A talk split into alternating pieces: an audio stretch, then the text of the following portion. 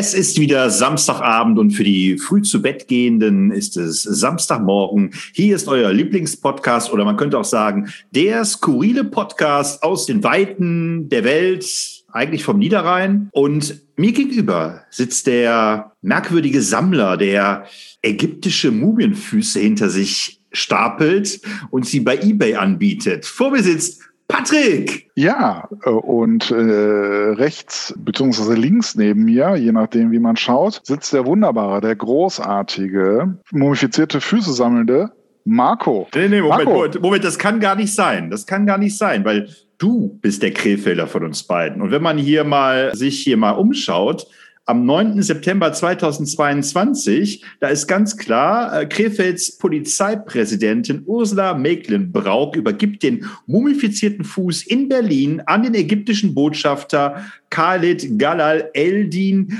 Abdelhamid. Ein Experte bestätigt, der Fuß stammt tatsächlich aus der ägyptischen Antike. Und wo ist der Fuß verkauft worden? Na, na, na, du weißt es? In Krefeld? Über eBay. Ja? Über eBay. Ein Krefelder hat diesen äh, ägyptischen mumifizierten Fuß bei eBay angeboten. Und ja, anscheinend hat die Krefelder Polizei nichts Besseres zu tun, als eBay zu bewachen. Wahrscheinlich haben sie gerade irgendwelche Waffen angeboten oder irgendwelche schusssicheren Westen und so weiter und haben dann mal geguckt, was es sonst noch so Schönes gibt. Naja, jedenfalls, Patrick, äh, muss ich ja nicht eins und eins zusammenzählen, um ganz klar dich als Verdächtigen äh, herauszukristallisieren. Du bist öfter bei eBay. Du kaufst ja, Dinge bei eBay. Ja? Hast du mir letztens ja. noch demonstriert, dein, dein drei Hektar großes Raumschiff von Star Trek, ja, bei eBay ersteigert. Dann interessierst du dich für Archäologie und dann wenn man, also die Zuhörer können das jetzt nicht sehen, aber wenn man sich mal hinten dein Indiana Jones äh, Rückwand anschaut, dann sind da alte Bundesladen und Kristallschädel und was sehe ich da vorne? Da sehe ich hier diesen Kelch Christi. Also alles vorhanden, ja. Und warum sollen da nicht auch mumifizierte, ägyptische mumifizierte Füße dabei sein? Ja, aber du weißt ja, dass ich es mit archäologischem Raubgut nicht so habe. Und Stinkefüße äh, glaube ich auch nicht. Also da gibt es Grenzen, Marco. Aber wo weißt du schon. ja, weißt du, woher meine, meine detektivischen Meisterfähigkeiten kommen? Was habe ich früher gelesen? Comics? ja, und was hast du gelesen? Ich habe zum Beispiel gelesen, sehr schön passend, Schätze, Forscher und Abenteurer. Aha auf Schatzsuche in unserer Zeit von S. Fischer Fabian. So, und aus welchem Verlag, Marco? Aus welchem Verlag? Ja, dem berühmten Hanni und Nanni Verlag, dem Schneider Verlag.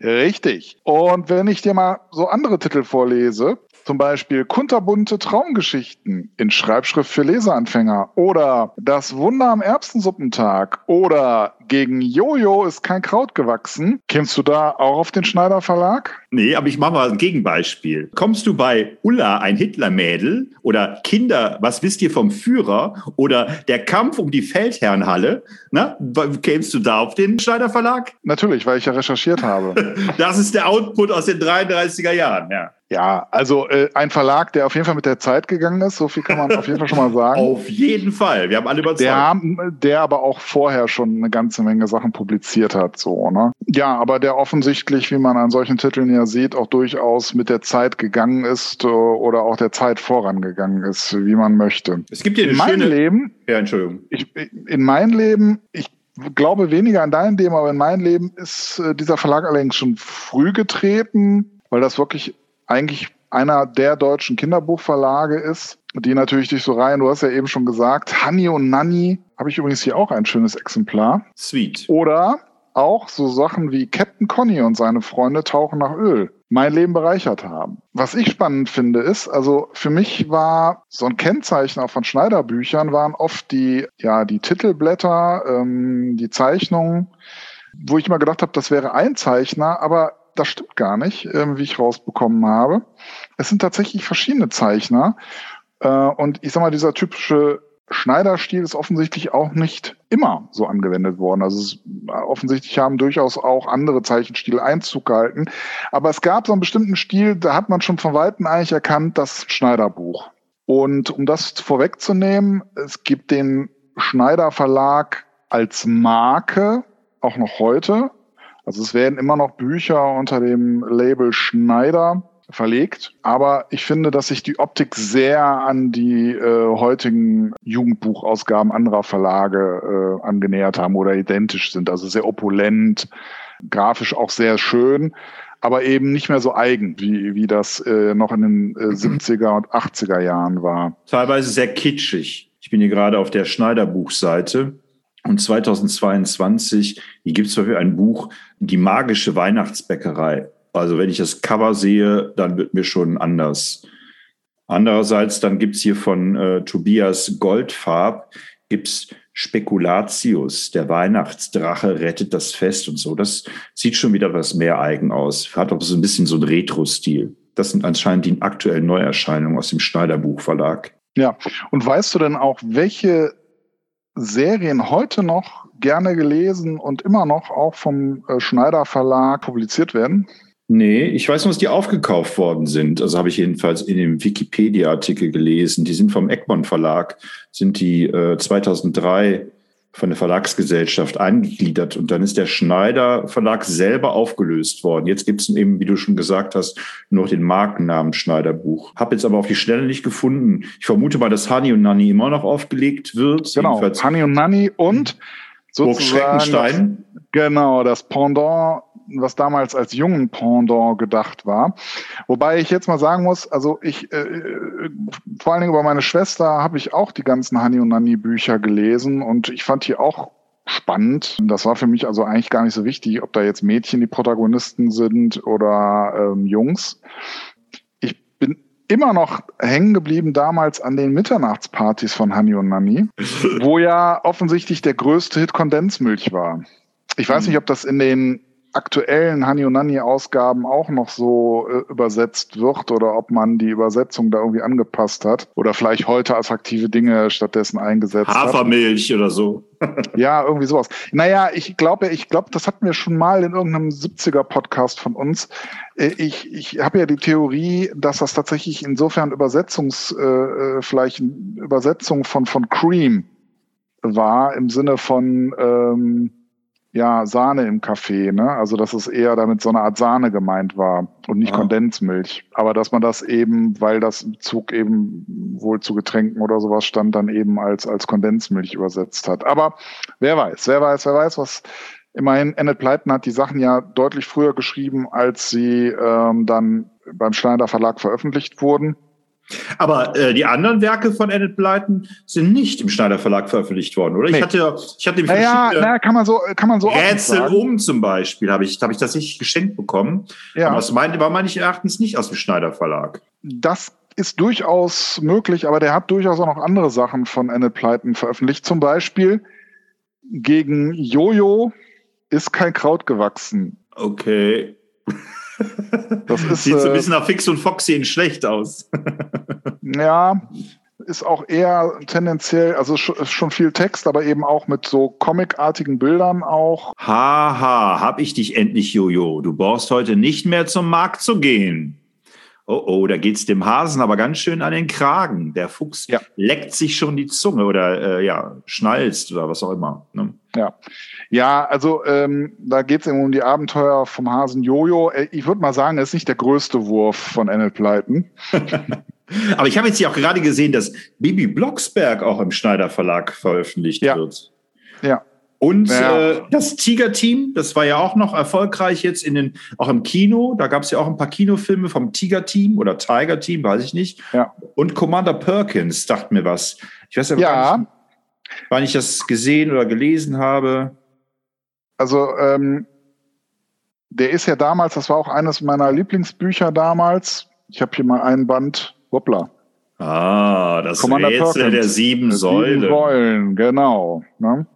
Also da geht's äh, darum, mit Überlichtgeschwindigkeit rast das Sternenschiff der kriegerischen Drakenen auf den fernen Planeten zu, um ihn zu vernichten. Commander Perkins wagt das Äußerste, um den Planeten und seine Bewohner vor dem Untergang zu bewahren. Aber ohne den 14-jährigen Ralph, den auf dieser gefährlichen Expedition begleitet, wäre alles verloren. Denn er allein kann die geheimnisvollen Psi-Impulse empfangen. Commander Perkins von H.G. Francisco, äh, was ja, ja, glaube ich H.G. Francis, ne, der auch ja, ja bei der Europa. aber auch unter H.G. Francis auch äh, Bücher veröffentlicht hat. Ja, das war ja auch schon bei, bei Europa so, dass da bestimmte Leute immer wieder unter Pseudonymen gemacht haben, damit auch bei den drei Fragezeichen das nicht so aussah, als wenn immer nur dieselben fünf Leute so ein Hörspiel machen, haben die teilweise ja. sich andere Namen gegeben. Aber das hatten wir, glaube ich, auch schon in unserer Hörspiel 2 Folge, ne, dass wir da auch ein bisschen drüber gesprochen haben. Ich sehe gerade, also ich, aber ich weiß trotzdem nicht, warum äh, Commander Perkins so einen Eindruck bei mir hinterlassen hat. Ich, vielleicht habe ich eine Hörspielkassette davon gehabt. Ja, ich sehe gab die, es auch als Hörspielreihe. Äh, ja, also es hört sich nicht so spannend an. Die Serie spielt circa 50 bis 100 Jahre in der Zukunft. Die Menschheit hat den Mond besiedelt. Oh, wie überraschend. Die Mondbasis Delta 4 stellt einen zentralen Handlungsschauplatz dar. Das heimatliche Sonnensystem ist zum Teil erforscht. Dem Wissenschaftler Professor Dr. Arthur Common ist ein Geniestreich gelungen. Er hat mit Hilfe seiner Tochter Cindy, die als seine Assistentin fungiert, den Dimensionsbrecher erschaffen. Dabei handelt es sich um ein Transportsystem, mit dem ohne Zeitverlust beliebige Entfernungen überwunden werden können, also wie Beamen bei Star Trek. Unter enormen Energieaufwand werden die Dimensionen aufgebrochen. Dabei können einige Menschen, aber auch Ausrüstungsgegenstände oder Waffen beliebig weit geschickt geschickt und zurückgeholt werden. Durch Reisen auf fremde Planeten von Commander Randy Perkins und seinem Freund und Kollegen Major Peter Hoffman wird die Menschheit in intergalaktische Konflikte hineingezogen. Naja, hört sich ein bisschen stolpernd an. Naja, also es ist eigentlich, ich finde dem, dem Captain Future Plot nicht so ganz äh, unähnlich. Und aber es liest sich ganz gut. Also selbst heute noch kann man es äh, noch ganz äh, ganz gut lesen eigentlich, selbst als Erwachsener. Und ich meine, das macht ja ein gutes Buch auch aus, wenn man so ein Buch auch noch später lesen kann, ohne direkt Wirkkrämpfe zu kriegen. Ähm, ja, also ich, ich hatte auch tatsächlich äh, Hörspiele oder könnte sogar sein, dass ich die noch habe davon. Also der, der Schneider Verlag war da echt breit aufgestellt, was die Themen anging und äh, hat sich auch Autoren und auch Reihen geteilt offensichtlich, beziehungsweise ähm, ich weiß nicht genau, wie die zeitliche Abfolge war, aber es gibt einen Autoren, der heißt Rolf Ulriki, das war in den 70er, 80er Jahren auch ein sehr erfolgreicher Kinderbuchautor, der vor allem mit Science-Fiction-Themen gepunktet hat. Also Raumschiff Monitor zum Beispiel. Und die Reihe ist auch beim Schneider Verlag erschienen, aber eben auch beim Fischer Verlag. Wie da jetzt die Geschichte im Einzelnen war, habe ich noch nicht rausgekriegt. Also vielleicht können unsere Zuhörer ja uns da auch noch einen Beitrag zu bringen. Ah nee, ich schon wieder so viel Post irgendwie. Ich kann das alles gar nicht mehr abarbeiten. So viele E-Mails, die ich hier dauernd bekomme wegen unseres Podcastes. Also ja. bitte nicht, bitte keine Aufrufe. Naja gut, aber in dem Fall wäre das ja doch machen und so weiter. Ja, ja aber, aber in dem Fall wäre es doch durchaus hilfreich. Aber wenn ich mir Baby Blocksberg anschaue, dann war die ja erst Hörspiel und dann ähm, Jugendbuch. Also anscheinend scheint der Schneider Verlag da auch ähm, ein bisschen Kraut und Rüben zu machen. Also mal bietet, es die, bietet er die Vorlage, mal, ähm, mal versorgt er die Fans mit äh, zusätzlichem Lesefutter. Ne? So wie der Ravensburger Verlag mit Winnetou. ja, also, ähm, aber jedenfalls hat, hat der Verlag damals ähm, die erfolgreichen Jugendbuchautoren an sich binden können. Ne? Also ich habe jetzt hier auch nochmal von äh, Rolf Ulriki, ähm, ich habe es eben schon erwähnt, Captain Conny und seine Freunde tauchen nach Öl. Das ist quasi äh, auch eine Abenteuergeschichte, ähm, also die auch also mehrere Folgen hat. Und äh, in diesem Band geht es darum, äh, dass Captain Conny und seine Bootsbesatzung hinter einem besonders heißen Sache her sind. Öl schwimmt in ihrer Bucht. Das bedeutet tödliche Gefahr für Fische und Wasservögel. Fieberhaft suchen die Freunde nach der Ursache der Verschmutzung. Die berühmte Captain Conny-Reihe gehört zu den beliebtesten Jugendbüchern in Europa. So die Selbstaussage des Verlags. Und ich habe es ja eben schon gesagt, also dieser Rolf Ulriki hat eine ganze Menge Sachen rausgebracht und eben seine bekanntesten Sachen ist die Monitor-Serie, die eben auch beim Fischer Verlag erschienen ist und äh, die Giganto-Serie. Das Giganto ist äh, so eine Art Bohrer gewesen, also auch eine Art Raumschiff, das aber sozusagen durch den Planeten irgendwie durchschiebt. Ja, und dann hat Rolf Ricci aber auch noch ja, diese Captain Conny-Reihe gemacht, äh, aber auch Einzelgeschichten. Ne? Zum Beispiel Alles wegen George oder neue Gespenstergeschichten. Sheriff Bill rettet die Stadt. Sheriff Bill war auch so eine Reihe, da ähm, hatte ich auch ein Buch von. Ich glaube aber auch nicht aus dem Schneider Verlag. Und äh, Wimpy Retter wieder Willen. Auch da meine ich, hätte ich ein Buch gehabt und auch da meine ich, das wäre nicht, also die Version, die ich hatte, wäre nicht aus dem Schneider Verlag gewesen. Aber was irgendwie, was ich damals für mich auch den Schneider Verlag ausgemacht hat, ist, dass die Bücher von hinten eigentlich fast immer dasselbe Aussehen hatten, dass man wirklich so eine Schneidersammlung machen konnte. Also auch wenn die thematisch vielleicht gar nicht zusammengehörten, äh, hatte man irgendwie äh, so diesen Hang, die Schneiderbücher äh, dann wirklich nebeneinander irgendwie zu stellen und zu gucken, wie viel hat man eigentlich schon. Und ich meine, du hast ja früh angefangen, Comics zu sammeln. Und bei mir waren es tatsächlich ähm, die Schneiderbücher.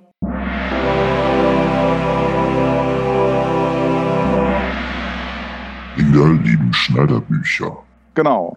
Und, äh, und meine Schwester ja auch. Und ähm, es gab zum Beispiel auch eine, ja, ich weiß nicht, ob man das Detektivserie nennen kann, aber eine Reihe, die hieß Trixie Belden auf äh, und ähm, von Julia Campbell war in der Zeit auch eigentlich fast so erfolgreich wie Honey und Nanny und ähm, hatte eben auch eine Protagonistin. Ne? Und da bin ich wahrscheinlich auch über meine Schwester dran gekommen letztlich. Aber ich habe das auch ganz gerne gelesen. Ne? Also hier dieser Band Trixie Belden auf der richtigen Spur. Da geht's äh, um eine Million Erbschaft und einen Uli, der nicht mehr da ist, der diese Millionen erben soll. Aber er ist eben taucht, er ist verschwunden offensichtlich. Und auf der Suche nach ihrem Freund stoßen Trixie und Brigitte auf einen geheimnisvollen roten Wohnwagen. Ob sie das Rätsel lösen, ob sie das Rätsel lösen Ob sie das Rätsel löten können, ja. Ob sie das Rätsel löten können? Man böten was nicht. Ja, ja. Ja, ja, Da kommt ihnen ein kleiner Hund zu Hilfe und Uli wird gefunden. Ja, also da ist richtig was los. Oder es gab dann auch für die etwas ältere, ich denke mal auch schon eher Mädchenorientierung. Das habe ich von meiner Schwester übernommen. Das Haus der flüsternden Schatten, ein Romantik-Thriller von Ursula Isbel. Ja, die hatten ja, ja auch hinten, da habe ich ja auch eben gelesen, die hatten ja hinten noch eine Kennzeichnung. J für Jungen und M für Mädchen. Also man wusste dann immer schon, wo man zugreifen musste. Das war auch äh, so eine Besonderheit des Schneider Verlags, dass der, äh, ja nicht nur des Schneider Verlags, aber vor allem des Schneider Verlags, dass die immer deutlich zum einen geschlechtermäßig getrennt haben und auch die Altersangabe, also für ja. wen das so gedacht ist. Von bis, ne?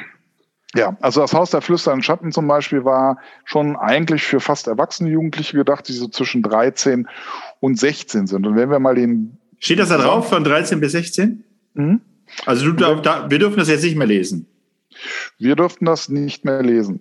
Okay. Äh, aber wenn man jetzt mal so hier hinten die Zusammenfassung oder den, den, den Teaser, würde man ja heute sagen, ähm, weiß gar nicht, was ist denn der Fachbegriff dafür eigentlich, äh, für die Kurzansprachen der Geschichten? Leseprobe? Leseprobe? Um, äh, Summary, äh, Synopse. Synopse? Nein, ich bin nicht so ganz zufrieden, Marco. Jedenfalls, die Synopse lautet Dreck. So.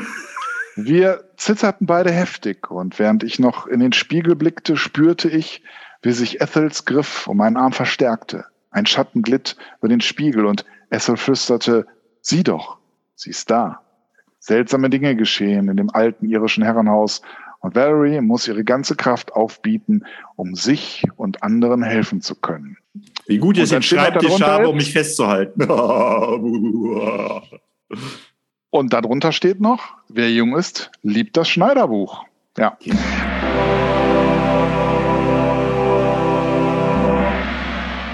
Kinder lieben Schneiderbücher. Aber ich finde es eben auch, auch spannend zu sehen, was passiert, wenn eben so ein Verlag quasi verkauft wird und an irgendeinen Großverlag. Und mittlerweile sind die ja nochmal verkauft worden. Also der Verlag, der damals Schneider aufgekauft hat, ist ja in noch größeren Konzernen integriert worden. Und ja, ja und Harper Collins Unternehmensgruppe, ja, britisch. Genau. genau. Ja, da ist ja Annette Pleiten schon fast wieder zurück. Ich habe ja auch gesehen, wenn, man, wenn die äh, Bücher die 100.000 Auf, 100.000 Auflage überschritten haben, dann gab es die Auszeichnung das goldene, goldene Schneiderbuch. Schneiderbuch. Ja, genau. Ich äh, schaue gerade mal, ob hier, ja, dann gab es so ein goldgelbes Logo. Ja, genau. Hani und Nanni. Hani, und, und Nanni. Und ich glaube, Burg Schreckenstein auch. Ja, Burg Schreckenstein habe ich jetzt auf die Schnelle nicht gefunden. Da hatte ich aber auf jeden Fall auch ein Band. Mindestens aber auch ein Hörspiel. Ähm, kann man ja aber kurz bei ihr nachreichen. Burg Schreckenstein ist eine Jugendbuchserie von Oliver Hassenkamp, geschrieben zwischen 1959 und 1988.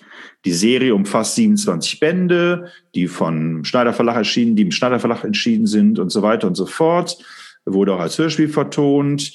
Jetzt kommen wir mal zum Inhalt. Handlung. Die Serie beschreibt die Abenteuer einer jungen Schule, also äh, das Äquivalent zu Hanni und Nanni, die aus ja. Raumnotgründen aus Neustadt in die Burg Schreckenstein umziehen musste.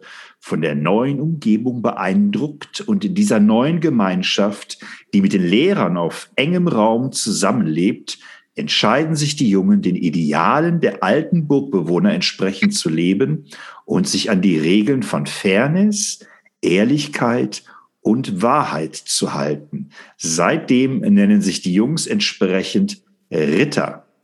Ein fortlaufendes Plot-Element ist der ständige, aber freundschaftliche Kleinkrieg mit den Schülerinnen des Mädcheninternats Schloss Rosenfels, der in der Form von meist nächtlichen Streichen ausgeführt wird. Aha, aha, aha. Das sind mhm. die Ritter, ja. Die haben ja auch Minne gesungen. Ja, du bist die tollste und schönste. Honey, komm heruntergesegelt. Ja, habe ich ähm, Men überhaupt als Hörspiel gehört. Ähm, ich fand so viele Buchstaben, das hat mich erschreckt als Kind, ja. Also war einfach zu viel. Mhm. Anstrengend. Ja, war ja, hatten wir ja auch, glaube ich, schon mal in einem Podcast. Also äh, lesen war ja schon sehr früh, also lesen ist mir leicht gefallen und hat mir auch immer Spaß gemacht. Und ich habe eigentlich ja auch schon gelesen, bevor ich lesen konnte, also indem ich mir halt die Bilder in den Büchern angeguckt habe. Also insofern, also bin ich schon ähm, relativ schnell eigentlich da reingekommen und durch meine fünfeinhalb Jahre ältere Schwester hatte ich auch natürlich dann schnell Zugang zu Büchern auch von Älteren, die ich dann auch ab und zu dann schon mal vorab sozusagen schon gelesen habe, obwohl ich ja es noch gar nicht meine Altersgruppe ist. Und ich weiß, wir hatten dann auch manchmal so einen Sammelwettbewerb. Wer hat jetzt mehr Bücher? Ne? Da muss, also war meine Schwester mir natürlich voraus mit fünfeinhalb Jahren Bücher. Kaufzeit mehr. Aber ja, trotzdem haben wir dann immer unsere Bücher gezählt und äh, also das war schon, also Bücher war für mich schon irgendwie wichtig. Um, umso interessanter ist, dass ich eigentlich vom Romane lesen tatsächlich mittlerweile ein bisschen weg bin. Was vor allem Zeitgründe hat, und wahrscheinlich aber auch, dass ich äh, beruflich sehr viel lese, dass dann vielleicht einfach auch ein bisschen die Energie dann weg ist, noch privat dann auch noch zu lesen. Ja, bei mir ist das ja erst gekommen, als ich gemerkt habe, dass ähm, tatsächlich Comics ihre Grenzen haben. Also ich äh, habe wirklich immer lieber Comics gelesen als Bücher und hätte mir eine Zeit lang als Schüler auch gewünscht, dass alles in Comicform umgesetzt wird oder als Hörspielform umgesetzt wird oder als Film umgesetzt wird. Aber dann in der Oberstufe, da hat es dann richtig Peng gemacht bei mir. Und das hat unter anderem auch viel mit, aber das habe ich, glaube ich, schon mal beim Kafka-Podcast erzählt, hat viel mit Kafka zu tun gehabt, weil ich gemerkt habe, das ist verdammt nochmal nicht umsetzbar. Also jedenfalls nicht so, ähm, dass der, der Gehalt, der Wert, die Essenz ähm, erhalten bleibt. Habe wenig gelesen, aber viel Hörspiele gehört und eben dann kommen meistens sogar so Multimedia. Also ich habe dann der Fernseher lief, ich hatte dann Comic liegen und manchmal habe ich dann auch äh, Kassetten parallel gehört oder keine Ahnung was und habe vom Fernseher, vom Videorekorder dann meine Aufnahme gemacht, so dass ich dann die Filme als Hörspiele hatte. Das hat mir auch viel Spaß gemacht. also ja, also das gibt da bescheuert. Also Multimedia über Beschallung hatte ich. Aber das gibt es ja heute noch teilweise, also bei YouTube, dass irgendjemand einfach, äh, keine Ahnung, eine Fernsehserie als Tonspur mitschneidet und die dann bei YouTube äh, irgendwie reinsetzt. Naja, was vielleicht zu dem Logo nochmal, das ist jetzt von mir nur eine Vermutung, aber ich sehe in diesem Logo eigentlich äh, ja, zwei aufgeklappte Bücher, die sich so berühren. Wahrscheinlich ist das auch der Hintergrund dieses Logos, aber ich finde das äh, in den 70er, 80er Jahren sehr stark. Die benutzen das zwar immer noch, aber es ist deutlich dünner. Ähm, es ist, äh, ich würde sagen, nur noch halb so stark äh, wie das alte Logo. Und damit geht aber dieser Bucheindruck auch ein bisschen verloren, wie ich finde. Also, ne, das zwei Bücher, die man quasi zueinander, einander der Buchdeckel sich berührt. Ja, also insofern mm, auch ist da auch ein bisschen die Tradition flöten gegangen. Aber das passiert eben, denke ich, häufig, wenn man eben einen familiengeführten Verlag, also wo sozusagen der Chef noch selber äh, oder die Chefin noch selber mit im, ja, sich auch möglicherweise sogar noch mit der Buchauswahl beschäftigt. Ähm, ja, wenn sowas dann in so einen großen Verlag übergeht, dass da auch viel verloren geht. Ja, Patrick, ist wahrscheinlich jetzt, naheliegend. Du hast mich jetzt richtig heiß gemacht. Ich würde jetzt gerne mal so ein paar Hani und Nanni Bücher lesen. Ähm, ja, soll, soll ich dir mal was vorlesen? Ich lese dann mal was aus Fröhliche Tage für Hani und Nanni.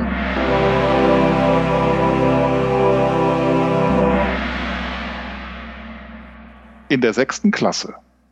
Während der Sommerferien hatte das Internat Lindenhof sechs Wochen leer gestanden. Kein Geräusch störte die Stille, außer dem Surren des Staubsaugers und dem Brummen der Bohnermaschine.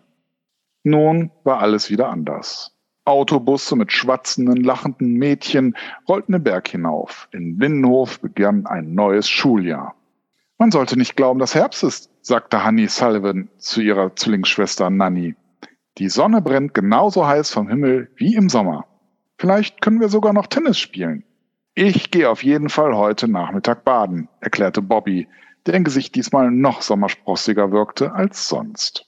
Ja, da wissen wir schon, da wartet viel Spaß auf uns. Yeah!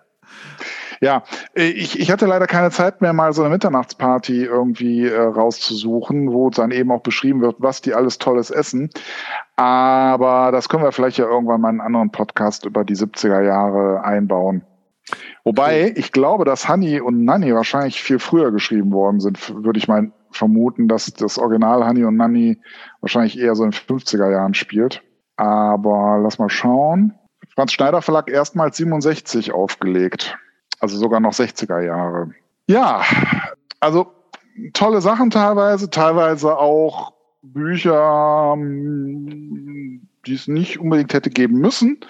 Aber so alles in allem ähm, wirklich ein Verlag, mit dem ich groß geworden bin und der tolle Geschichten rausgebracht hat. Und vielleicht noch zum Schluss lese ich vielleicht noch aus P. Alpha antwortet nicht von äh, Rainer Leuke. Was ein Lauf, Patrick, was ein Lauf. ich habe heute einen Lauf. Ich lese einfach mal Seite 91. Mal schauen, was uns erwartet.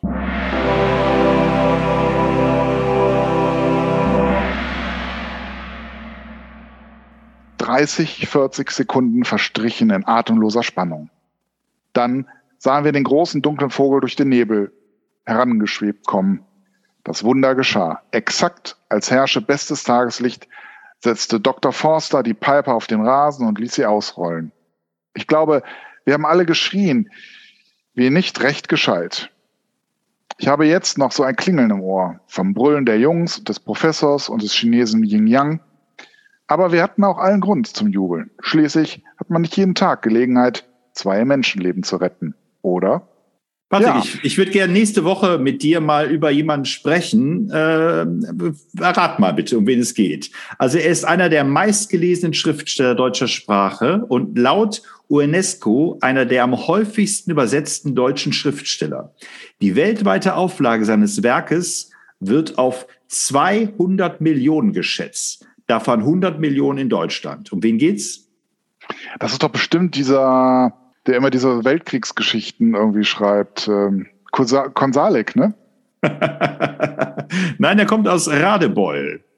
Aus Radebeul? Ah, nee. Nein, nein, Quatsch, Entschuldigung. Er ist in Ernsthal geboren, ist in Radebeul gestorben. Ach, natürlich. Wir reden vom großen Karl May. Karl Friedrich May. Es äh, ich möchte nicht mit dir in diese Debatte einsteigen, ähm, was jetzt PC ist und was, äh, was Vogue ist, aber ich, irgendwie hat mich das jetzt doch schon ein bisschen mitgenommen die letzten Tage. Ähm, ähm, und ich habe ein paar interessante Sachen gehört und gelesen und da würde ich gerne mal mit, dir drüber sprechen. Bist dabei? Ja, äh, ich bin sowas von dabei, Marco. Okay, dann ähm, liebe Zuhörerinnen und Zuhörer, liebe Freunde eures Lieblingspodcasts, schaltet auch nächste Woche wieder ein, wenn ihr wollt und wenn, wenn ihr, ihr, könnt. könnt. Tschüss. Tschüss.